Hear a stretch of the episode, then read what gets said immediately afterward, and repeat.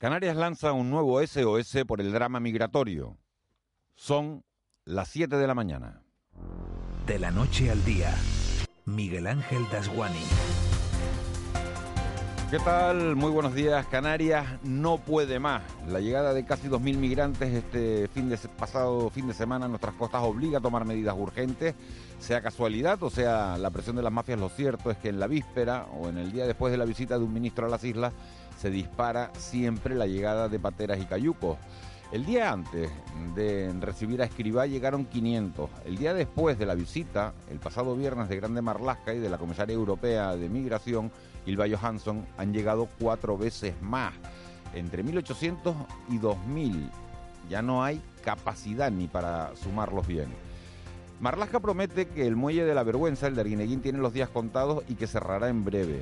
La comisaria asegura que la Comisión Europea hace suyo el problema, pero nadie dice cómo lo van a solucionar y si es que tiene remedio. Lo único cierto es que mientras no se toman soluciones, la sociedad canaria, solidaria donde las haya, empieza a cansarse de que todo el mundo mire para el otro lado. Como si ser frontera sur de Europa fuera cosa nuestra. Como si nosotros mismos hubiéramos dibujado nuestra situación en el mapa. La llegada de estos 1.900 migrantes no debería coger a nadie por sorpresa porque 2020 está siendo un año récord. Desde 2006 no habían llegado tantos migrantes y ya son más de 13.000 almas cuando solo tenemos 4.900 plazas, por mucho que se quieran habilitar nuevos terrenos de acogimiento de almas en Barranco Seco. No hay nada más humano que intentar huir de una guerra, como ocurre en Mali, o que una familia entera ahorre dinero para que su hombre más fuerte emprenda la aventura de jugarse la vida para llegar a una tierra próspera desde la que poder mandar dinero a casa. Si lo consigue, podrán mirar al futuro con esperanza. Si no, llorarán su pérdida, que la iban a llorar de todas maneras. Los que hemos tenido la suerte de estar en el África subsahariana sabemos que allí no hay nada, que no existe el concepto del tiempo, que la vida se hace eterna y que el único reto de cada día es tener algo para comer y si puede ser para cenar también. Hay sitios de Mali en los que hay que caminar entre 5 y 7 kilómetros para encontrar un poco de agua fresca y cuando un europeo se deshace de, de, su botella de agua mineral vacía en cualquier sitio, los niños se tiran a por ella porque hasta una botella de plástico vacía es un bien de lujo para ellos. Cualquiera que haya estado en el África subsahariana sabe que la lepra y la polio siguen causando estragos y que quienes han perdido las piernas no van en silla de ruedas, sino que se arrastran por el suelo. Se arrastran por el suelo y son capaces de sonreír. Sonríen porque están vivos. Pero que nadie confunda a África con Marruecos, ni Mauritania, ni Senegal. Dakar, que tiene barrios que se caen a trozos, es Nueva York, si lo comparamos con Togo, Benin, Burkina Faso o Guinea Conakry, países que difícilmente sabríamos situar en un mapa mudo a pesar de tenerlos aquí enfrente. Marruecos, Mauritania y Senegal son los vigilantes de la playa, los que deciden quién sale y quién se queda, en grupos de 6, de 10 o de 60. Lo mismo que hacemos aquí con la COVID. Nosotros le pedimos dinero a Europa para afrontar nuestra pandemia y su manera de pedirnos es mandarnos cayucos y pateras atestados hasta la, hasta la bandera. Una manera de presionar como otra cualquiera, como el niño que llora para que le den de mamar. Por eso, siempre nos dicen que el problema se arregla en origen. Otra cosa es cómo se enfoca esa negociación. La pregunta es cuánto estamos dispuestos a pagar para que los vigilantes de la playa hagan su trabajo. El gobierno canario lo sabe y por eso Ángel Víctor Torres, que lleva meses lanzando un SOS, ha insistido en viajar a Marruecos. Por eso ha metido presión y viajará con Marlasca en apenas 11 días para verse con el ministro del Interior marroquí. Será el 20 de noviembre, otro 20N clave para nuestra historia y vital para nuestro futuro. De la noche al día, Miguel Ángel Dasguani. 7 y 4 de la mañana de este lunes 9 de noviembre repasamos otras noticias que marcan la crónica del día. Caja 7 te ofrece los titulares del día. Eva García, 40 embarcaciones y casi 2.000 migrantes. Es la cifra que nos deja este fin de semana respecto a la inmigración. Solo a lo largo del sábado, unas 20 embarcaciones dejaron un saldo de casi 1.100 migrantes recibidos. Entre ellos, uno que llegó muerto a la isla del Hierro junto a varios que fueron hospitalizados. El responsable de inmigración de Cruz Roja, Gerardo Santana, ha sido incapaz de dar una cifra exacta del número de personas que están acogiendo debido a su incesante llegada. No tenemos ni contabilizado exactamente las cifras porque eh, sale el salvamar o sale el avión y localizan cuatro o cinco al mismo tiempo. Anoche, eh, a última hora de la noche, eh, cogieron, vieron, localizaron a cuatro pateras juntas y, a unas, a otras y al final, pues es tremendo lo que está pasando. Precisamente el entorno del muelle de Arguineguín ha sido de nuevo escenario de movilizaciones pidiendo que se levante ese campamento. Onalia Bueno es la alcaldesa de Moga. Seguimos reivindicando de los derechos humanos. Muchos vecinos me preguntan, bueno, y eh, si no se vuelve a cumplir el compromiso por parte del Gobierno de, España, nosotros entendemos que también está la denuncia interpuesta por parte de esta alcaldesa a los juzgados de San Bartolomé, que esperamos que a lo largo de este mes de noviembre se, se active algo, ¿no? Nuevos cribados en Tenerife. Sanidad ha confirmado 167 casos de COVID-19 en las últimas horas. Tenerife, con 113 nuevos casos, sigue siendo la isla con mayor incidencia y permanece en semáforo rojo. Por ello, hoy comenzarán los nuevos cribados de la Consejería de Sanidad para tratar de frenar los contagios de COVID. Se realizarán en principio en Santa Cruz de Tenerife y en San Cristóbal de la Laguna. El jefe de Epidemiología de Salud Pública, Amos García, confía en que estas pruebas ayuden a controlar la situación en la isla esa suma de medidas van a contribuir sin lugar a dudas a que, a que podamos tener primero una imagen más clara del problema y sobre todo a posibilitar que se cree una dinámica que ya permita ir eh, controlando mejor la situación en Tenerife. Si hay más casos en un sitio es porque están habiendo más contagios y si hay más contagios porque los mecanismos de prevención que evitan los contagios no se están desarrollando con la intensidad que debiera. La Consejería de Sanidad ha asumido además el control de una residencia de mayores en Vistabella, en la isla de Tenerife, tras detectarse un brote que afecta 26 residentes y 13 trabajadores. Ha fallecido uno de los usuarios y otros 10 han sido trasladados a centros hospitalarios. El PP presenta una enmienda a la totalidad de los presupuestos canarios. Así lo ha anunciado la presidenta del Partido Popular en las Islas, María Australia Navarro, que ha afirmado que las partidas del presupuesto autonómico para 2021 no son creíbles y que las grandes cifras no cuadran. Estas cuentas no son creíbles, nadie se las puede creer y esto lo que genera es más incertidumbre y desconfianza en la economía y el empleo, que es lo que no necesitamos. Desconfianza es lo que no necesitamos. Resulta de verdad preocupante escuchar al señor Rodríguez hacer apuestas en público sobre la lluvia de millones que llegará a Canarias el próximo año, sin más base ilegal ni presupuestaria que su propia intuición. Incremento simbólico en la llegada de turistas. Fuerteventura ha registrado en los últimos días un incremento en la llegada de turistas internacionales, aunque el sector en la isla sigue con incertidumbre. La evolución de los emisores y las decisiones que puedan tomar esos turistas. En Tenerife, los descuentos a residentes han permitido incrementar levemente las reservas, aunque también los índices de ocupación siguen siendo insuficientes. Roberto Ucelay, gerente de los apartamentos Los Olivos, ha afirmado que se ha detectado un incremento de las reservas de larga estancia en los llamados nómadas digitales. Hemos detectado que hay una, importante demanda de, personas que están buscando Canarias para, aprovechar y, desconectar de, España o incluso del resto del territorio europeo, eh, pasar aquí una estancia larga, teletrabajar y en consecuencia poder, por un lado, cumplir con sus obligaciones laborales, pero por otro lado, pues disfrutar de nuestro clima. Biden ya habla como presidente. Mientras Trump y su vicepresidente han seguido enviando a sus seguidores mensajes firmados por ellos o por los hijos del gobernante en los que piden fondos para lo que llaman defender las elecciones. El próximo 20 de enero Joe Biden jurará el cargo como presidente de los Estados Unidos. Biden, tras alzarse con la victoria en las elecciones y superar los 270 delegados necesarios, ha hecho un llamamiento a cerrar heridas y se ha comprometido a frenar los datos de la pandemia. Y con total humildad acepto el deber que me encomendáis. Voy a ser presidente con el deber de unir y no de dividir. No vamos a ser estados republicanos ni demócratas, solo vamos a ser los Estados Unidos. Voy a trabajar con todo mi corazón, con la confianza de ganarme la confianza de todos vosotros.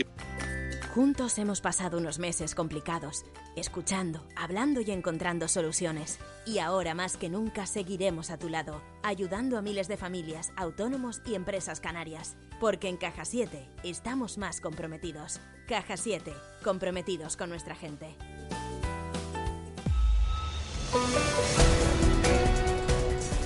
Siete y nueve minutos de la mañana. Sería perfecto que Las Palmas ganara hoy porque el Tenerife lo hizo anoche con el, con el Zaragoza. Las Palmas juega hoy a las 8. Joaquín González, muy buenos días. Hola, buenos días. El Club Deportivo Tenerife logró anoche la victoria por un tanto a cero ante el Real Zaragoza en el Heliodoro Rodríguez López. Con un juego bastante pobre, los blanquiazules fueron capaces de superar a un rival muy flojo y acabaron sufriendo hasta el final para amarrar un triunfo que los sitúa con 13 puntos en el decimoctavo lugar de la tabla clasificatoria. El técnico blanquiazul, Fran Fernández, valoró el esfuerzo de su equipo y reconoció que la victoria supone un alivio importante. Es un alivio, claro, claro. Estamos en una situación complicadísima y tenemos que salir de ahí abajo y el primer paso era ganar un partido. Ahora llevamos varios partidos sin perder y tenemos que seguir sumando. ¿Por qué? Porque tenemos que mejorar, eso queda claro. Anoche el Tenerife y hoy la Unión Deportiva Las Palmas. Los amarillos visitarán al Girona en Montilivia a partir de las 8 de la noche en choque que les contaremos por supuesto aquí en Canarias Radio en nuestro Todo Goles Radio. Los amarillos que han sumado únicamente un punto de los últimos nueve quieren volver a la senda del triunfo ante un cuadro, el catalán, que acumula ya cuatro jornadas consecutivas sin perder. Todo esto en segunda división. En segunda B no levanta cabeza Las Palmas Atlético que caía por 0-1 ante el Algeciras y es lista con cero puntos en cuatro jornadas. No le va mucho mejor al Marino, que ayer lograba su primer punto al empatar a cero en casa en el derby ante el Tamaraceite. Sin embargo, con este empate, los Gran Canarios suman ya seis puntos y aún no conocen la derrota en este arranque liguero. En fútbol femenino, el fin de semana nos dejó una nueva alegría del Granadilla, nuestro representante en la máxima categoría, que sumó su cuarta victoria consecutiva después de imponerse por un tanto a dos a la Real Sociedad tras una brillante remontada. Ahora mismo es segundo el equipo dirigido por Francis Díaz. Y en baloncesto, doble victoria para nuestros representativos en la Liga CB. El Iberostar Tenerife se imponía por 77-73 al Betis y es segundo con siete victorias y una sola derrota, mientras que el Herbalife Gran Canaria se imponía al Murcia por 74-78, logrando su segunda victoria de la temporada, lo que le sitúa en decimoséptimo lugar fuera de los puestos de descenso.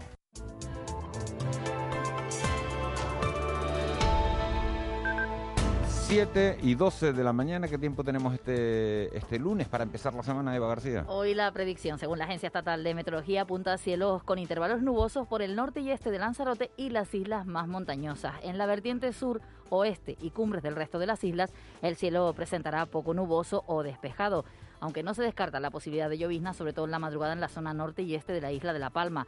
Las temperaturas se mostrarán con pocos cambios o en ligero ascenso, sobre todo las máximas en zonas altas de Gran Canaria, Tenerife y La Palma. En las capitales de provincia las temperaturas eh, mínimas alcanzarán los 20 grados y las máximas rondarán los 25 grados. En el mar predominará la fuerte marejada en las costas abiertas al norte. El viento soplará del nordeste siendo más intenso durante las horas centrales del día y disminuirá a flojo por la noche. Mi pregunta es la de siempre. ¿Qué nos ponemos para salir de casa? Hoy no sé qué decirte. Variada la cosa. ¿Cómo que no sabes qué decirme? Esa respuesta tiene que estar preparada antes de presentar el tiempo. O sea, un suéter, cogemos suéter o no, cogemos un pullover o no Depende cogemos un pullover. de mira, porque en algunos puntos de las islas, pues ya lo he dicho, sobre todo en la zona central, pues se nota sobre todo fresquito a primera hora de la mañana. Luego ya cuando sale el sol, un poquito más de calor. Como se sienten, se sienten atacadas enseguida. Dice, como ya, como ya lo he dicho, ¿no? Como que no le he prestado, como no le he prestado atención. Bueno, vale, pues nada, pues nada, ya saben. ¿eh? Estamos en esa época de que no se un sabe uno. De sí entretiempo, oído. ¿no? Eso de Ropa, entretiempo. ropa de entretiempo, sí. Ahí queda bien. chaquetita, sí. Hasta Una ahora. chaquetita siempre, nunca está, nunca está de más. Rebequita como la laguna. Una rebequita, sí. Sí, en Santa Brígida. Cógete una rebequita en Santa Brígida para que veas. Vamos a, al 112. Lourdes Jorge, buenos días. Hola, buenos días. Eh, ¿Qué tal han transcurrido las últimas horas? Sí, pues tenemos que informar que lo más relevante ha sido la llegada de más pateras a las islas. Durante la madrugada, Salvamento Marítimo interceptó unas 10 embarcaciones con más de 250 personas que se dirigían a Canarias. La mayoría de estos migrantes llegaron al muelle de Arguineguín, mientras que 21 de ellos lo hacían al muelle de la Cebolla, en el municipio de Arrecife, en la isla de Lanzarote. Todos fueron valorados por el personal sanitario y presentaban buen estado de salud, por lo que no precisaron traslado a un centro sanitario. Lourdes Jorge, muy, muchas gracias por la información. Buen día. Gracias a ustedes. Buenos días. De la noche al día, Canarias Radio. Vuelve noviembre, mes del vino, donde La Laguna te invita al disfrute del genuino producto de la denominación de origen Tacoronte Acentejo. El vino es gastronomía, es cultura, es paisaje. Hoy como nunca, forma parte de nosotros. Concejalía de Desarrollo Rural, Agricultura, Ganadería y Pesca del Ayuntamiento de San Cristóbal de la Laguna. La Fundación Caja Canarias te invita a contemplar Dile a Caronte que le traigo flores, la exposición definitiva de Carlos Nicanor. Más de 50 impactantes obras del gran escultor canario te esperan hasta el 14 de noviembre en el Espacio Cultural Caja Canarias de Santa Cruz de Tenerife. Entrada gratuita. Más información en www.cajacanarias.com. Gran Canaria continúa haciendo frente a la pandemia con el plan de inversiones para la reactivación económica. 160 medidas y más de 100 millones de euros destinados a generar empleo, atender a los más vulnerables y dinamizar la economía de la isla. Consulta las medidas en la web juntosaldremosdeesta.com. Cabildo de Gran Canaria. De la noche al día, Canarias Radio. El Contrapunto. Ángeles Arencibia y Juan Manuel Betencur. Siete y cuarto de la mañana de este lunes 9 de noviembre. Ángeles Arencibia, buenos días. Muy buenos días. Juan Manuel Betencur, buenos días. Hola, muy buenos días. ¿Qué tal, Miguel Ángel? Un saludo, Ángeles. Un saludo a todos los oyentes. Hay, hay veces que en las que uno dice, bueno, ¿cuál es la noticia con la que empieza la semana? Esta vez no hay duda, ¿no, Ángeles? Bueno, eh, no hay duda según desde qué punto de vista lo mires, ¿no? Si nos vamos al panorama internacional, por supuesto, las noticias en Estados Unidos, pero aquí en Canarias eh, la inmigración es, es, una noticia de extraordinario alcance y de extraordinaria importancia. Dos mil migrantes, y acaba de decir la, eh, Laura Otero de, del 112 que anoche eran localizadas otras 10 embarcaciones eh, en alta mar. Fíjate lo que dice el portavoz de la Cruz Roja, que no sabe a ciencia cierta, ¿no? Este total que has puesto hace un ratito, no sabe a ciencia cierta cuántas personas han llegado. ¿no? La, comisaria europea que estuvo este fin de semana, estuvo el viernes con, el ministro Marlaska, eh, ha dicho que, los inmigrantes económicos serán devueltos, ¿no? Eh, yo siempre me he preguntado si, la, la, la po pobreza no es una razón suficientemente poderosa, ¿no? Yo creo que es muy poderosa la, la inmigración, ¿no? la, la, pobreza, ¿no? Y te lo demuestra el hecho de que, de que, de que afronten este tipo de riesgos, este viaje tan extraordinario para intentar salir de la pobreza, ¿no? En muchos casos. No, no, no, no es nada nuevo, ya lo hemos comprobado a lo largo casi de la última década y media, que bueno, que no solo la situación en África, sino la, el conocimiento que da, bueno, la globalización, sobre la existencia de un primer mundo en el que en los escalones más bajos económicamente de la sociedad se está mejor que en, que en, el, que en el tercer mundo, eh, bueno, pues está claro que es un, un, incentivo de carácter económico poderoso. ¿no? La única lectura, eh, no sé, esto el fin de semana, Miguel Ángel lo estaba diciendo hace un momento, ¿no? Visita de ministro, auge de pateras, ¿no? Esto es una cuestión eh, ¿Es casualidad ustedes que creen, o, o, cree, o, crees que las mafias bueno, aprovechan y dicen, mira, eh, no, te voy a presionar y, y, y, este fin de semana van a salir 10 cayucos? Porque... No, no, se puede, no, se puede, no se puede asegurar. En todo caso, el mensaje de este fin de semana, por hacer una lectura un tanto racional de lo que está pasando, es que eh, la Unión Europea y el gobierno español anuncian un endurecimiento de la vigilancia. Es verdad que ya están agentes del Frontex, es verdad que las patrullas un poco las patrullas tanto españolas como de los países ribereños están empezando a actuar y quizás estamos ante es, es una hipótesis que habrá que, que, confirmar con el tiempo, ¿no? De efecto salida, eh, la certeza de que la ruta va a tener una mayor vigilancia y por tanto va a ser más complicado. ¿no?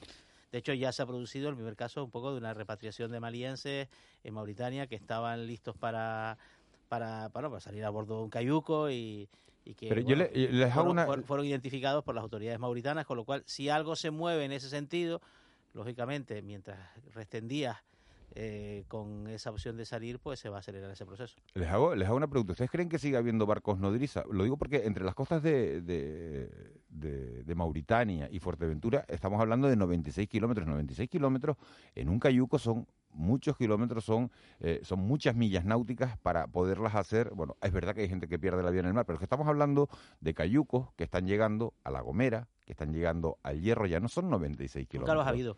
Marcos nos dice cuando, cuando, cuando se ha detectado uno, mm, entonces podremos hacer un debate. Ahora mismo los barcos nodriza en estos momentos eh, tienen el mismo grado de verosimilitud que el fraude electoral en Estados Unidos. Que no, no hay es que no prueba. hay- No hay Nunca prueba. las ha habido, No lo, cual es, y- lo cual es complicado, ¿no? Porque al fin y al cabo la vigilancia en el mar precisamente tiene problemas para la detección de las pateras en particular, con los cayucos lo tiene algo más fácil, pero un buque cargado de cayucos o de, o de, pate- de, cay- de cayucos sería en este caso, ¿no? de Eh, migrantes arrastrando un cayuco. sería- es, sería es- más- es- es decir, sería de los migrantes dentro del barco. y un barco que y, lo y después- remolcara. y claro, y remolca, y entonces el remolca, barco- y remolca el cayuco. el y después, se sube, te- después te sube, te subes al cayuco Sí, sí. y, y llega, y llegas en las condiciones en las que están llegando. Que, Pero eso nunca, nunca, se ha visto- demostrado, nunca se ha nunca he visto uno, ¿no? Nunca he visto uno ni nunca se ha, ha sido detectado uno, lo cual es llamativo, ¿no? Porque la, la otra tesis, que es verdad que, que, que la tesis de los, de los barcos nodrizas tiene su- sus defensores, es que se oculta. Bueno, en fin, entonces estaríamos hablando de una cuestión de tal gravedad que, que, en fin, que, que no- ahora mismo no tiene y, sustento sí, desde el punto y- de vista de los y hechos. yo decía en el comentario inicial, y, eh, decía, puede ser que estén presionando que los vigilantes de la playa, ¿no? Es decir, los, los, los países limítrofes, los países ribereños, los países costeros, que son, porque la gente, los migrantes que vienen, vienen muchos del África subsahariana, de países interiores como puede ser Mali. Es decir, ¿están haciendo la vista gorda para presionar a Europa o ustedes eso lo ven descabellado? O, o puede ser que digan, bueno, hay una previsión de que se endurezcan las medidas, que se dificulte la salida, vamos a salir rápidamente ahora antes de que se pongan más, más cortapisas, ¿no? Eso puede ser una historia. Mira, en, en, en septiembre habían llegado 5.300 inmigrantes a Canarias. Y en ese momento, en septiembre de este año, en ese momento se decía como la gran cosa que si la previsión continúa así, podríamos llegar a 12.000 a final de año, que es eh, la segunda cifra eh, más alta en, en- todo lo que llevamos de historia de la inmigración, porque el- la más alta fue el 2007 y fue una cifra similar. Pero se decía como algo extraordinario, ¿no? Podríamos llegar, ¿no? Y, y esa cifra ya la tenemos, estamos en noviembre, estamos Sí. en noviembre, ¿no? Es verdad que hemos pasado, Ángeles, durante estos meses, pues la etapa, digamos, mm, desde el punto meteorológico más proclive para la llegada de, de pateras y cayucos, que por lo general la dinámica de años anteriores de crisis migratoria remitía algo en el tramo final del año, bueno, por una cuestión, digamos, de adversidad en las condiciones del mar. Desde luego la cifra es... Y la cifra de este fin de semana... Eh, es, Juanma, es- es- es que el hecho de que señalas, ¿no? De que sea imposible compatibil- eh, contabilizarlo, perdón, eh, absolutamente es comprensible, ¿no? La comisaria decía que Europa hace suyo el problema. ¿Europa ha hecho suyo el problema? Sí. Sí. Sí. Bueno, pues no sé, que Pues se no vea. ¿y en qué se nota? ¿Eh? ¿Y en qué se nota? Bueno, las medidas que van a tomar, lo ha dicho ahora, ¿no? Ellos- ahora, el fenómeno migratorio no es un fenómeno nuevo para Europa. Estamos acostumbrados a él, sabemos lidiar con él. El gobierno español no ha hecho su tarea. Aquí nos gusta un poco elevar, hay, hay- hay que, hay que, hay yo creo que hay que situar las responsabilidades donde corresponden, ¿no? Nos, gusta buscar en Europa los males y las soluciones. Europa nos va a solucionar todo, la crisis de la pandemia, la crisis económica provocada por la pandemia nos la va a solucionar Europa, los problemas del campo nos lo va a eh, eh, resolver Europa. Bueno, vamos a intentar centrar las competencias. Estas son competencias del Ministerio del Interior, que es el que ha tenido que actuar y ha tenido tiempo para actuar. Bueno, van el, día 20 de noviembre va Marlasca con, con Ángel Víctor Torres a, a Marruecos. Vamos a ver qué pasa. Vamos a estar muy pendientes de esa reunión. Es en apenas 11 días. Seguiremos hablando de esto a lo largo de, de la mañana. La otra noticia, como decía Ángeles, de- del fin de semana es, por fin, la proclamación, bueno, no la proclamación oficial, pero sí, bueno, ya el asumir que Joe Biden gana las elecciones en Estados Unidos, que va a ser el nuevo presidente, que Donald Trump se va para, se va para casa y que hay también una mujer eh, que va a ser vicepresidenta por primera vez en la historia de, los Estados Unidos. Sí, porque si lo de Biden es histórico, es importante eh, por muchas razones, porque supone el fin de, de- una presidencia totalmente, diga, pongámosle, estrafalaria, por no ponerle otro adjetivo peor. O sea, sacamos de, sale de la presidencia de Estados Unidos, del país más, más con más poder de la tierra, un personaje totalmente atrabilia- atrabiliario, ¿no? Eh, la elección de la primera mujer vicepresidenta en la historia de Estados Unidos es, es también una noticia radical, eh, es una noticia de muchísima importancia, ¿no? Eh, si el triunfo de Biden supone poner fin a cuatro años de un gobierno totalmente desnortado, la elección de Kamala Harris supone el fin de toda de centenares de años. Kamala Harris, que, es Ángeles, eh, padre jamaicano y madre, india. Madre, madre, madre, india. Que ayer había una fiesta este fin de semana, nos vieron las imágenes en el pueblo donde nació la madre en, la India, una fiesta muy bonita, ¿no? Como... Sí, hay, que, hay, que, tener en cuenta, por otro lado, que Kamala Harris eh, es la tercera mujer de la historia de Estados Unidos que era candidata a vicepresidenta. O sea, solo ha habido una mujer candidata a presidenta, que fue Hillary Clinton, que era la favorita y perdió en 2016, y solo ha habido dos mujeres antes que ella que fueron Geraldine Ferrero, Ferraro perdón, en 1984 y Sarah Palin en 2008, ¿no? Y realmente era la que más posibilidades tenía. Con un matiz, Kamala Harris, por la edad de Biden, esto espero que no suene muy inconveniente decirlo, pero es una realidad, puede ser presidenta antes de 2024. Sí, después el mensaje, el mensaje, el discurso de Biden, estoy de acuerdo, fue muy inspirador, fue un mensaje de un señor presidente, ¿no? Hablándole a todo el país. Pero el mensaje de Kamala y su hablando a las niñas, eh, diciendo que ella era la primera pero no iba a ser la última. Eh, el, el, vestido que se ha destacado, ¿no? El color blanco de, de, su, de su conjunto, que era un conjunto de Carolina Herrera, por cierto, eh, es un homenaje a las sufragistas, a las sufragistas que son las que el movimiento, ¿no? Que pide el voto para la mujer. Es que es muy importante, es muy importante el significado. Y casada, con un judío también, ¿eh? Sí, sí, sí. o sea, decía, padre jamaicano, madre india y casado con un judío. Vamos a, establecer comunicación. Eh, si hay algo que, Europa, lo decía Juanma hace, hace un instante, eh, ha conseguido transmitirnos en los últimos meses, eh, ha sido el tema de la... Bueno, el que se hace cargo un poco de de todo este tema de la pandemia, de, esos fondos europeos, ese gran pacto europeo por, por, la, por la pandemia, de establecer fondos suficientes para que los países puedan afrontar esta, esta situación de, de crisis. En Europa, en el Parlamento Europeo, hay un eurodiputado canario, Juan Fernando López Aguilar. Señor López Aguilar, eh, muy buenos días. Me parece que estamos teniendo problemas con esa, con esa comunicación con, Juan Fernando López Aguilar, el eurodiputado, que está pendiente de volar en estos momentos, está en el aeropuerto y estamos intentando establecer comunicación con él para hablar, porque estuvo López Aguilar el otro día en la visita del ministro de, de Grande Marlasca. Señor López Aguilar, muy buenos días. Sí, señor López Aguilar, buenos días.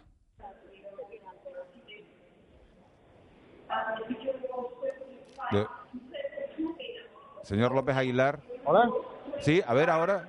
Hola. Sí, sí, sí. Ahora Hola. Le oímos, le oímos. ¿Nos oye usted? Hola, ¿qué tal? ¿Cómo está? ¿Qué, qué tal? Buenos días. En Aquí estoy, buenos días. En el aeropuerto, me imagino, ¿no? Sí, sí, así es, lo siento. Es, son los trámites del aeropuerto que cada vez son más farragosos. Es, eh, digamos que han quintuplicado los tiempos de, de gestión de, del tránsito de aeropuerto, en todos los tramos, en todos los tramos, seguridad, embarque, todo acceso a la puerta, mostrando continuamente documentación, lo siento, aquí estoy. No, no, pasa nada. Señor López Aguilar, eh, estuvo usted este fin de semana en la, en la visita de, la comisaria europea y, de, y del ministro Marlasca al muelle de Arguineguín, lo vimos eh, eh, el, pasado viernes. ¿Qué lectura hace de, todo, de toda esta situación y sobre todo de la oleada migratoria que ha llegado, que se ha producido este fin de semana, más que nunca, dos mil personas en, en, en las costas canarias? Créame que desempeñé un papel convenciendo a la comisaria Johansson de que debía venir a Canarias a comprobar in situ, a comprobar en persona lo que está sucediendo.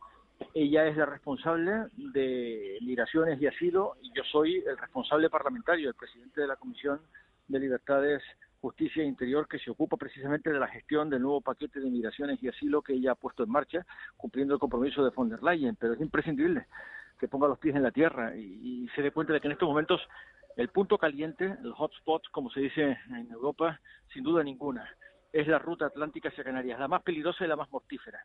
Y es imprescindible, por tanto, que la solidaridad tenga de una vez su oportunidad. Vengo pugnando por ella mucho tiempo, vengo denunciando a los países cumplidores del mandato de solidaridad establecido en el Tratado de Lisboa y además pugno porque Canarias, como región ultraperiférica, tenga un acceso privilegiado al Fondo Europeo de Migraciones y Asilo y al Fondo de Seguridad Interior, que está siendo desbloqueado en el conjunto de la negociación tensa que lleva semanas desenvolviéndose entre el Consejo y el Parlamento Europeo para que a principios de enero tengamos de una puñetera vez un marco financiero plurianual para los próximos años y un presupuesto europeo a la altura de los desafíos que nos esperan. Y este, sin duda ninguna, es uno, un desafío europeo mayúsculo. La gente que desde el continente africano apunta a moverse hacia Europa pensando que llegan a Europa a través de Canarias. ¿Hay alguna, ¿Hay alguna manera de, frenar esta situación o esto va a ser algo que va a ser constante, el señor López Aguilar, y lo que hay que hacer es buscar cómo, cómo están haciendo esas soluciones, ¿no? Debe haberla, debe haber esa manera. Lo hicimos cuando no existía el espacio de libertad, justicia y seguridad, cuando no existía la Agencia Europea de Asilo, cuando no existía Frontex, lo hicimos cuando yo estaba en el gobierno, presidía José Luis Rodríguez Zapatero y afrontamos la llamada crisis de los cayucos. Y Europa era cualitativamente menos competente que ahora para hacer lo que tiene que hacer y solo Europa puede hacer pero para eso hace falta también trabajar en los países de origen y de tránsito. El gobierno de España continúa intentando la diplomacia con Marruecos, con Senegal, con Mali, con Mauritania, para reactivar los vuelos de retorno. Pero no está siendo fácil porque la pandemia, como sabe, ha paralizado esa dinámica. Incluso la derivación hacia la península, que sigue teniendo lugar de manera discreta, aunque fluida, conoce esas mismas dificultades. Por tanto, hay que, hay, que, hay que saberlo. Atravesamos un momento crítico, pero es imprescindible que en toda Europa se sepa que en estos momentos la ruta migratoria más intensa, más caliente y más peligrosa es sin duda la, del Atlántico hacia Canarias. Y que eso requiere una respuesta de solidaridad europea. Hay, hay una reunión prevista para el 20 de noviembre entre Ángel Víctor Torres, el ministro del Interior, Grande Marlaska, eh, en Marruecos, con el ministro del Interior de Marruecos. ¿Qué podemos esperar de esa reunión? Pues que las autoridades marroquíes conozcan hasta qué punto es imprescindible que Marruecos continúe comportándose como un aliado estratégico no solamente de España, sino de la Unión Europea. Lo es. Marruecos tiene unas relaciones de enorme intensidad diplomáticas con la Unión Europea en muchos capítulos comerciales, pesqueros, en la prevención de las rutas migratorias y ayuda directa, ayuda directa europea al desarrollo marroquí.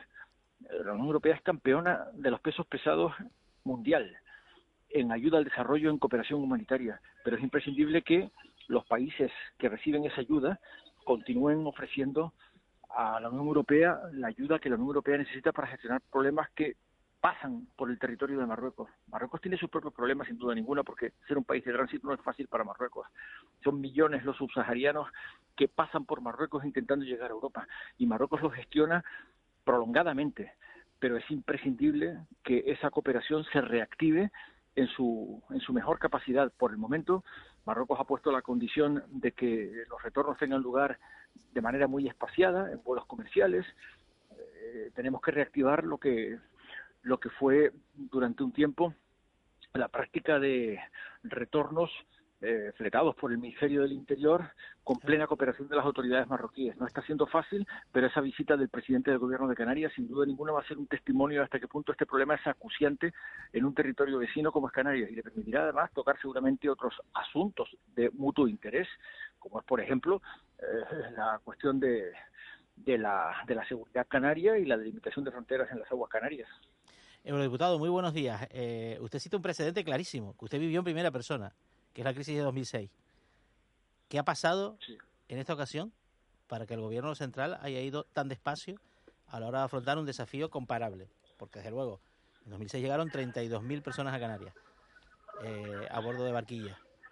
Eh, y ahora estamos por 12.000, que es una cifra altísima, similar a la de 2007. Pero desde luego, la, capacidad de respuesta, la capacidad de respuesta y la capacidad de coordinación entre departamentos ministeriales, y usted estaba en la mesa del Consejo de Ministros, a, mí, usted como es ministro, ¿no le sorprende que se diga, que un ministro diga en Canarias, bueno, es que eso es competencia del ministro que se sienta dos metros a mi derecha? Yo en todos mis eh, en todos mis interlocutores he marcado el mensaje. La situación ahora es más intolerable de lo que lo era a principios de siglo, en la primera crisis de los cayucos. Efectivamente, tuvimos que hacerle frente llegando al gobierno de España en 2004. Y de 2004 a 2006, efectivamente, le hincamos el diente y creo que se marcó la diferencia. El declive fue espectacular como consecuencia de la acción diplomática que desplegamos, esencialmente el ministro Jesús Caldera y yo, en países de la cornisa noroccidental africana. Suscribimos un conjunto de acuerdos que contenían eh, la posibilidad de migración regular y de trabajo regular para que supieran que podían hacerlo prescindiendo de las mafias y de los traficantes de seres humanos, pero al mismo tiempo ofreciendo un incremento espectacular de la ayuda al desarrollo que permitió la cooperación de esos países en la prevención, que creo que es el asunto eh, crucial y el gobierno actual lo tiene presente. Es cierto que el gobierno actual es un gobierno de coalición y debo decir que, es, es, franco y honesto el, el análisis que exige mayor coordinación de los distintos departamentos de la acción de gobierno. Es cierto que la actual fracturación de las competencias en el Consejo de Ministros eh, no está poniendo fácil la gestión de una prioridad que lo es para Canarias. son del mismo eh, partido. Los, además, una acción diplomática de la Unión Europea. Son del mismo partido los ministerios afectados. ¿eh? Que, lo que más me preocupa de, este, de este repunte, primero, es que los últimos meses arrojan cifras superiores a lo que fue el momento peor de la crisis de los cayucos.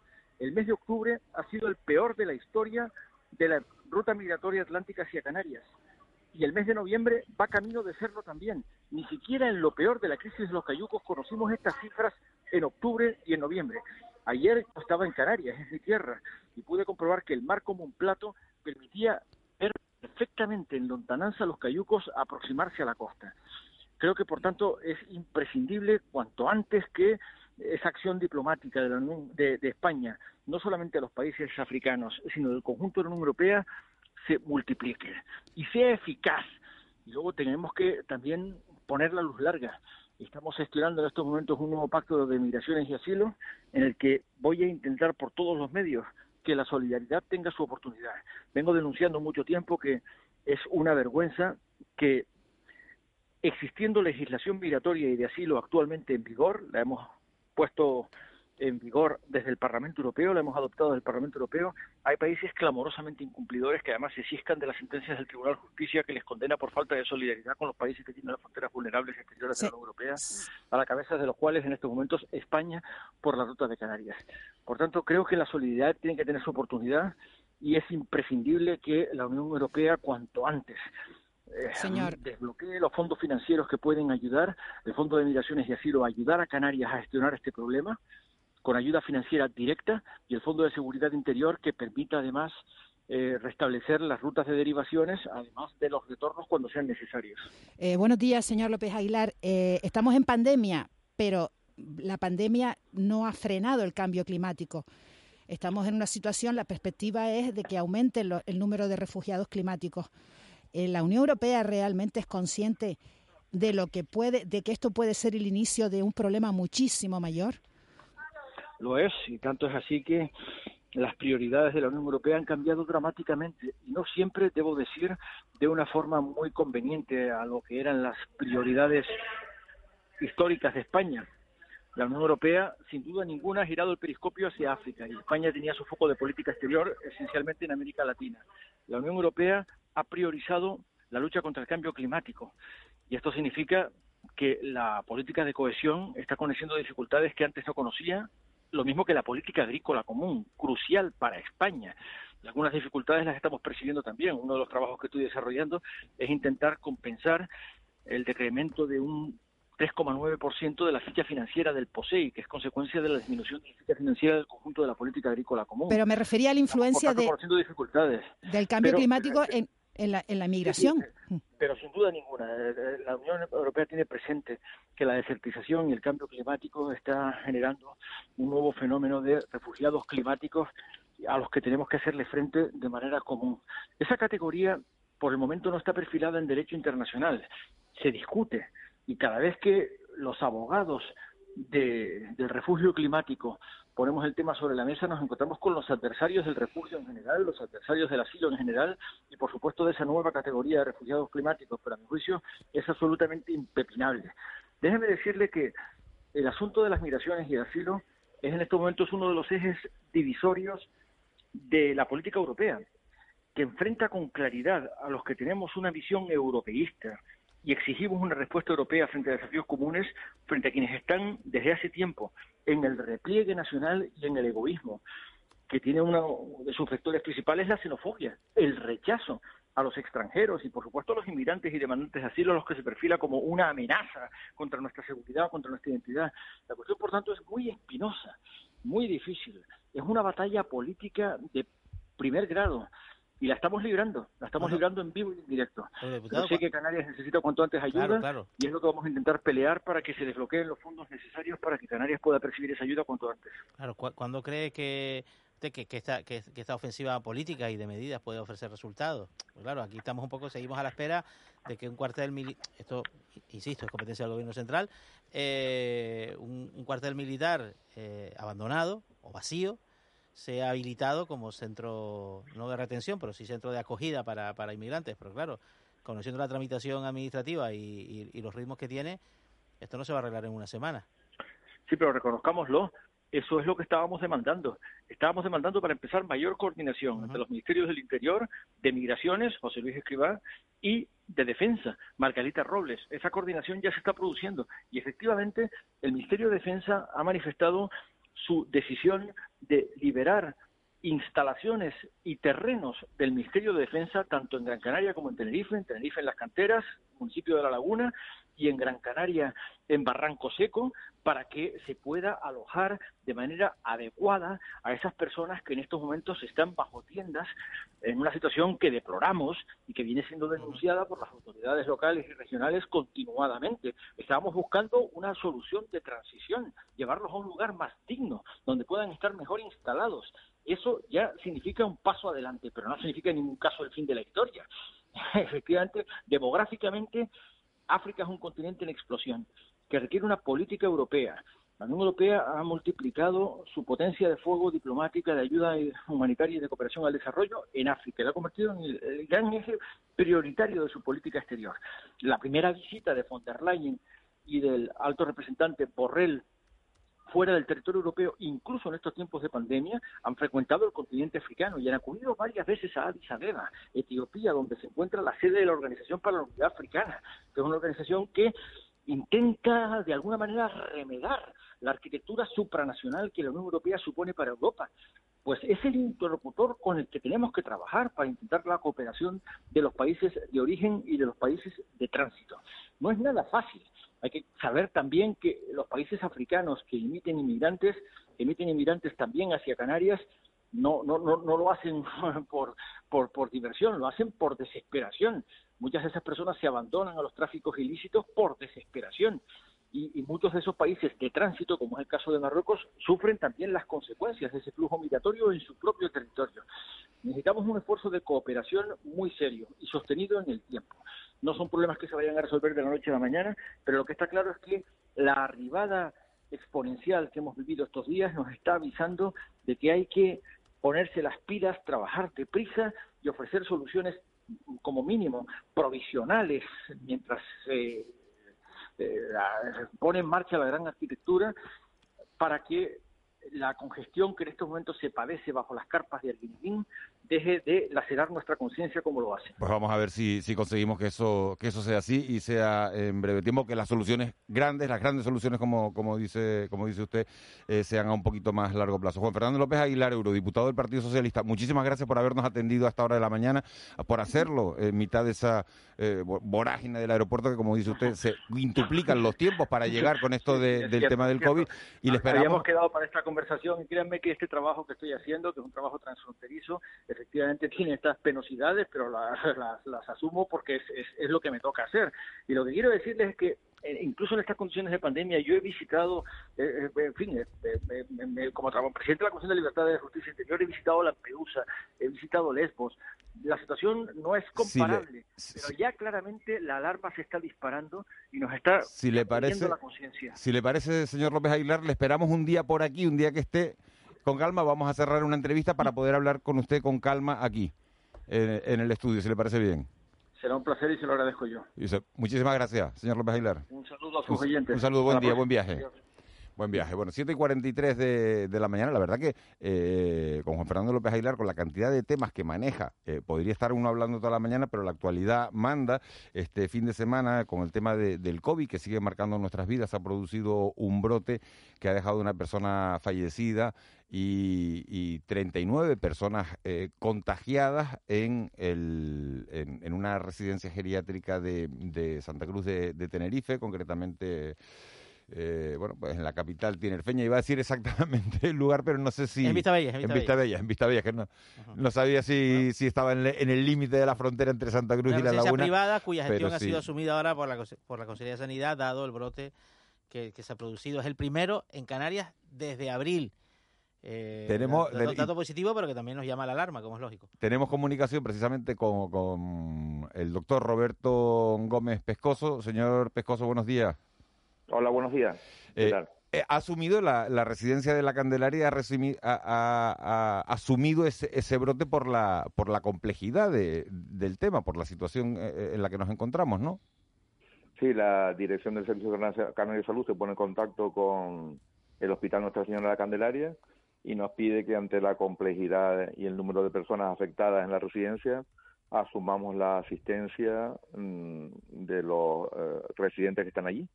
Para- Y eso fue lo que hemos hecho este fin de semana. Para, para los oyentes que, que no estén al tanto de la situación, ¿qué se ha producido? ¿Cómo se produce? Se produce un brote de COVID-19 en una residencia geriátrica de Tenerife. ¿Y de, de dónde surge el contagio y qué medidas se están tomando? Eh, para los que nos están escuchando, eso durante la semana pasada surge un caso en la residencia que conlleva que se analice todo, toda la residencia, eh, incluido el personal que está eh, asistiendo a los que conviven ahí dentro. A lo largo de la semana aparecen casos positivos que se van trasladando fundamentalmente al Hospital Universitario de Canarias. A la Candelaria solo se trasladan dos personas y ya el viernes, visto la cantidad de personas afectadas, la dirección del Servicio de Salud se pone en contacto con nosotros, con el Hospital Nuestra Señora de Candelaria, y nos pide que asumamos la asistencia de todos los que están allí conviviendo, a- tanto desde el punto de vista sanitario como en cualquier otro aspecto.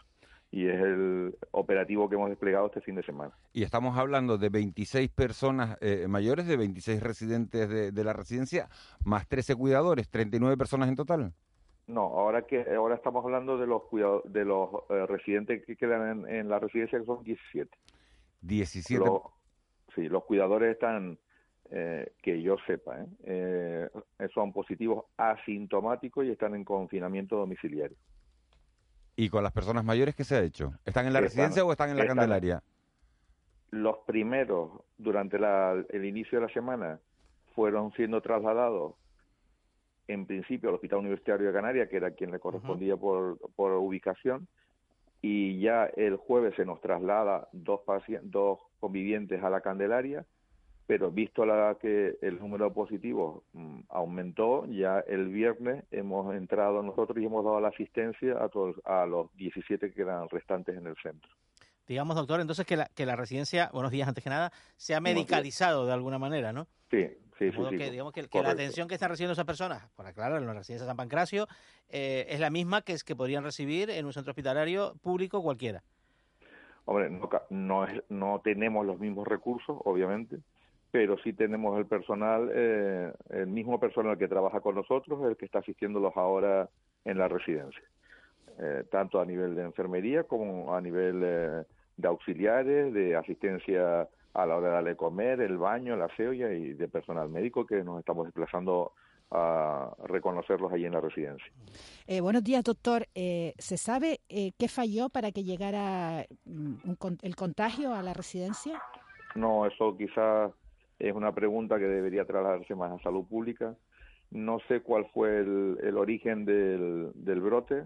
Ya cuando nos avisan a nosotros por primera vez es cuando ya se ven en la necesidad de tener que trasladar a residentes al Hospital Nuestra Señora de Candelaria, visto el volumen que estamos siendo trasladados al, al Hospital Universitario de Canarias. Y el viernes ya sí se nos pide que demos la asistencia a nosotros ahí a la residencia. Pero el origen es un tema que quizás habría que hablarlo más con salud pública. Doctor, eh, ¿cuáles son los siguientes pasos a seguir en este momento? Pues nosotros ahora tenemos que preparar la organización, el dispositivo humano y técnico para asumir un seguimiento de esa o una asistencia a la residencia probablemente eh, de alrededor de dos semanas. Este fin de semana se ha hecho, pues yo creo que bastante bien, pero en base a una, a una situación de un operativo de emergencia y ahora es cuando hay que normalizar los turnos, buscar personal, buscar los recursos necesarios de forma ordenada para que no se pierda, eh, no haya que improvisar nada, sino que esté todo perfectamente engranado. Y por, eh, por casi por, por concluir, entonces, ¿nos puede hacer un resumen de la situación de número de personas eh, ingresadas, número de personas con, bueno, no sé si hay alguna con complicación y, y si hay alguna en estado grave?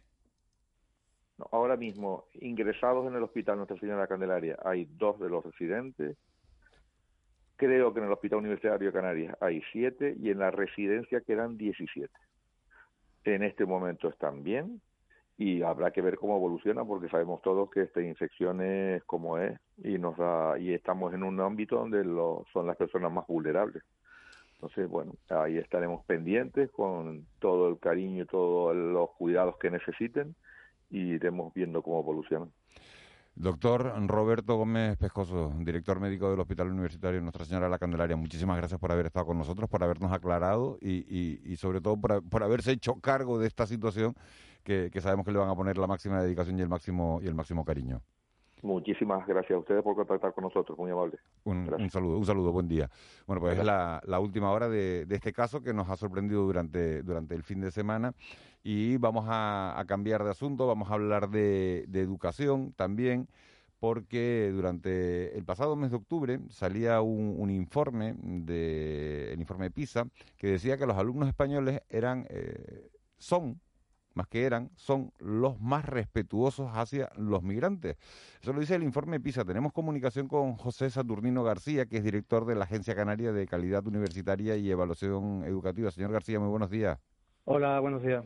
Bueno, yo no sé, pero cada vez que uno oye el informe PISA en, esta tierra se le ponen los pelos de punta, ¿no? Porque casi, casi nunca es para cosas buenas y esta vez sí.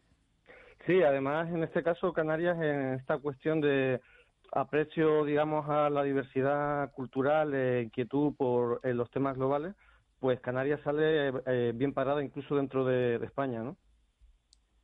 Parece, ¿sale dentro, de, dentro del ranking de España? ¿En qué posición tiene Canarias?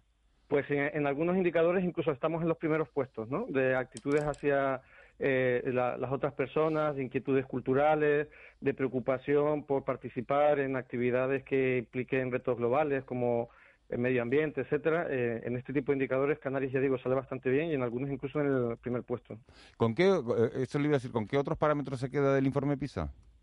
Eh, a mí realmente el que más me interesa de fondo es uno que en esta ocasión no, no nos ha prestado tanta atención porque el, informe ha tenido algunos problemas metodológicos, pero si uno mira Canarias, que la primera participación fue en 2009 con respecto a, a, a PISA 2015 y ahora con lo que vemos en PISA 2008, ha habido un incremento sustancial de, de las competencias eh, básicas que, mide este informe entre 2009 y 2015 y de 2015 a 2018 esa mejora se ha consolidado. Además ha sido una mejora eh, que ha sido mayor en eh, sectores de familias de nivel educativo más bien bajo, no, no los más bajos del todo, que eso desgraciadamente lo seguimos teniendo demasiado rezagados con respecto al resto, pero cuando las familias tienen un nivel de estudios como equivalente a primario, EGB, etcétera, hemos conseguido una mejoría eh, sostenida en el tiempo. Yo creo que eso es un dato importante para, para Canarias. Usted es director de, de, la Agencia Canaria de Calidad Universitaria y de Evaluación Educativa. Hubo muchos días, eh, muchas muchas dudas eh, señor García, sobre la idoneidad de iniciar el curso en Canarias y también si hacerlo de manera presencial. Finalmente entiendo que la decisión ha sido acertada tanto en la enseñanza obligatoria como en la enseñanza eh. Eh, superado este escollo, el Consejo Escolar de Canarias ha pedido que la pandemia no sea una excusa para, ahora que estamos en época de presupuesto, para aumentar la inversión. No, sería para reducir, ¿no? Pero porque realmente lo, lo, que está haciendo la pandemia es un momento para aumentar la inversión, ¿no? Precisamente una de las cosas que hay que tener en cuenta de por qué ha ido bien es que ha aumentado la contratación de, profesorado y de personal auxiliar como el de comedor. Y eh, eh, ahora mismo esta semana se están discutiendo los presupuestos y sobre la mesa yo creo que lo, hasta donde yo sé lo, que se está eh, sobre la mesa es un aumento del presupuesto en educación y en sanidad. Es decir, que la, la pandemia es de ser un momento para el recorte eh, yo creo que está quedando claro que tiene que ser un momento para reforzar eh, los servicios públicos, especialmente en educación y en sanidad, ¿no? Claro, lo que le decía es que, eh, a ver, estamos en situación de pandemia y es verdad que hay que reforzar todos los protocolos sanitarios, pero sin olvidarnos de la calidad educativa, es a lo que iba. Claro. Claro, sí, no, la, la cuestión es que yo creo que mientras se mantenga más o menos la, la presencialidad y que eh, después del confinamiento yo creo que ha aumentado el nivel de competencias que tiene eh, tanto profesorado como alumnado en la, docencia eh, a distancia, ¿no? Es cierto que la, docencia a distancia lo que están mostrando varios estudios que no, no llega por igual a todo el alumnado. digamos que el alumnado que tiene mayor motivación y mayor disponibilidad de, de dispositivos o, en su casa se está mejor, pues lo tiene más fácil para mantener ese nivel de, exigencia y el alumnado que normalmente tenía un poquito más de problemas, pues se queda un poquito más atrás, ahora se puede quedar un poco más atrás con las cuestiones de la docencia virtual, ¿no? Pero digamos que en Canarias se está consiguiendo eh, mantener los centros educativos sin que se hayan transformado en focos de, contagio, que era el riesgo que, teníamos hace un par de meses, ¿no? Eh, buenos días, señor García. Eh, vuelvo al, al, inicio de la, de la entrevista que Miguel Ángel Dasguani le hablaba de, este valor ¿no? que anuncia el último informe PISA, este, esta posición, eh, esta buena posición de los estudiantes canarios respecto a los valores, eh, a valores humanos. ¿no? Eh, ¿Esto a qué lo achaca o a qué se achaca? ¿A la educación o a los valores sociales, a los valores que tenemos la sociedad canaria? Verdad que eso es una pregunta muy interesante porque una de las dudas que hay siempre con PISA y que en este informe de valores se pone más sobre la mesa es eh, si lo que se evalúa en PISA eh, realmente se aprende en la escuela o se aprende fuera de la escuela. Entonces, es una cuestión como los valores, eh, digamos que para que encaje bien dentro del desarrollo del alumnado, tiene que haber cierta coherencia entre lo que se enseña en la escuela y lo que se enseña fuera. Porque normalmente si en la escuela enseñamos unos valores y, y luego cuando el alumnado mm, ve la tele, ve cómo se comportan otros ámbitos sociales, ve lo que pasa a su alrededor y no hay coherencia, normalmente gana lo que está fuera de la escuela, ¿no? Entonces, en un caso como este, que parece que hay ese elemento positivo, pues debería ser que está pasando algo posiblemente tanto en la escuela como fuera de la escuela. Y yo creo que puede que tenga que ver con la diversidad que tenemos nosotros de, procedencia del alumnado. Es decir, tenemos eh, no, no, solo es que tengamos una proporción de alumnos inmigrantes eh, sustantiva, sino que es muy variada. A lo mejor en otras regiones de España eh, la inmigración se concentra mucho en que viene de Rumanía o viene de Marruecos. Nosotros tenemos, por ejemplo, un tercio de nuestros inmigrantes que a veces no se tienen en cuenta, viene de países comunitarios, ¿no? Es verdad que las pateras ponen todo el foco mediático, pero en términos numéricos es una proporción pequeña, ¿no?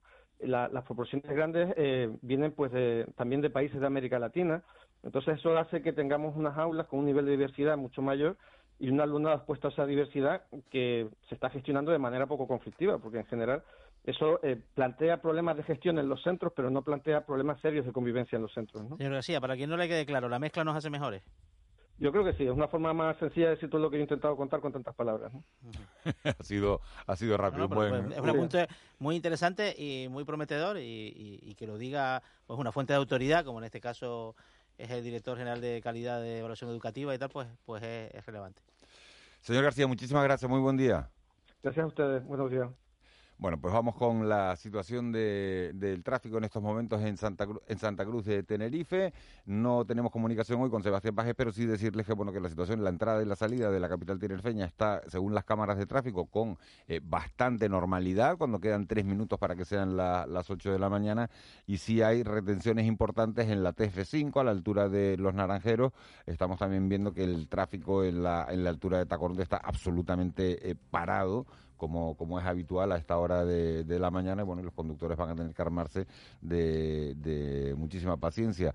Eh, está el tráfico bastante más fluido en la autopista del sur de Tenerife, tanto en la zona de Santa María del Mar como la de Barranco Hondo, o más incluso si nos vamos hacia el sur, hacia la zona de Fañabé, de Adeje o de Parque de la Reina. Esa es la situación del tráfico en la isla de Tenerife a esta hora de, la mañana.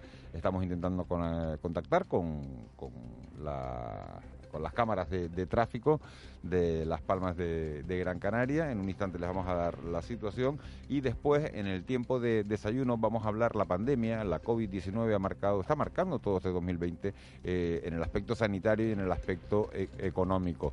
Eh, vamos a hablar con los dos presidentes de los colegios de médicos, tanto de Santa Cruz de Tenerife como de, como de la provincia de, Las Palmas. Eso va a ser en tiempo de desayuno. Ahora sí tenemos comunicación con César Martel. Eh, la gente de Martel está en Las Palmas de Gran Canaria. Señor Martel, muy buenos días. Hola, buenos días. Eh, ¿Cómo empieza la semana en cuanto al tráfico se refiere en Las Palmas de Gran Canaria? Bueno, estamos teniendo una, un inicio de semana bastante tranquilo. Observamos por nuestras cámaras que todo lo que es la entrada a la ciudad, tanto lo que es por la parte baja como por la parte alta de la ciudad, Gran Canaria 1 y 2 respectivamente, así como la vía de circunvalación, Gran Canaria 3 en su enlace con la 23, pues tienen tráfico bastante fluido en este momento. Solo se observan algunas retenciones en el final del tramo de la Gran Canaria 1, lo que es la, llegada a la, zona industrial del Sobadal, en la, rotonda de Belén María. El resto de las vías, como comentaba antes, pues bastante fluido el tráfico hasta ahora de la mañana, prácticamente en todas ellas. Bueno, pues muchísimas gracias César Martel y que siga, que siga así la semana. Muchas gracias. Así es, buena semana a todos. Buen día. Bueno, pues estamos a punto de llegar ya, conocen la situación del tráfico, tranquilidad en Santa Cruz de Tenerife, las entradas y salidas de Santa Cruz de Tenerife, también en, la, en Las Palmas de Gran Canaria, a punto de llegar las señales horarias de las 8 de la mañana. Conocemos el repaso informativo con Marlene Meneses y enseguida nos metemos en tiempo de, de desayuno. De la noche al día, Canarias Radio.